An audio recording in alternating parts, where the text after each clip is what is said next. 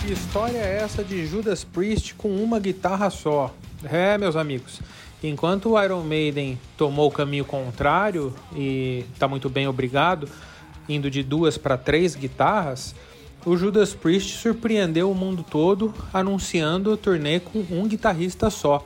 O que não faz muito sentido, já que o Judas Priest é tão conhecido pelas dobras de guitarra.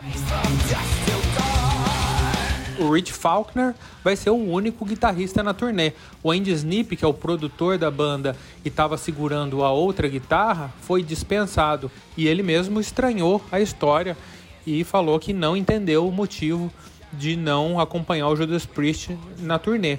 Pode ter tido alguma treta por ali? Com certeza, mas não justifica, porque o Judas Priest poderia simplesmente chamar outro guitarrista de muita competência a qualquer momento, já que o Glenn Tipton não está com condições de tocar e o KK já está com seu outro projeto, o KK Priest.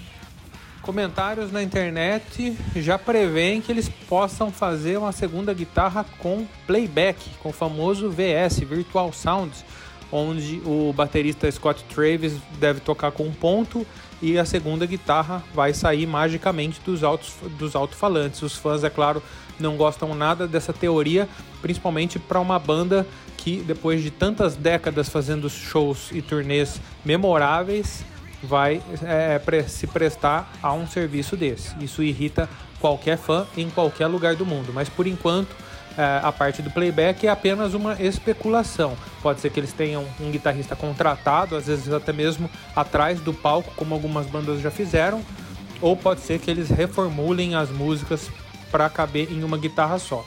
Fato que é uma notícia estranha e que deixou os fãs de Judas com um pé atrás. É isso aí, pode rock drops.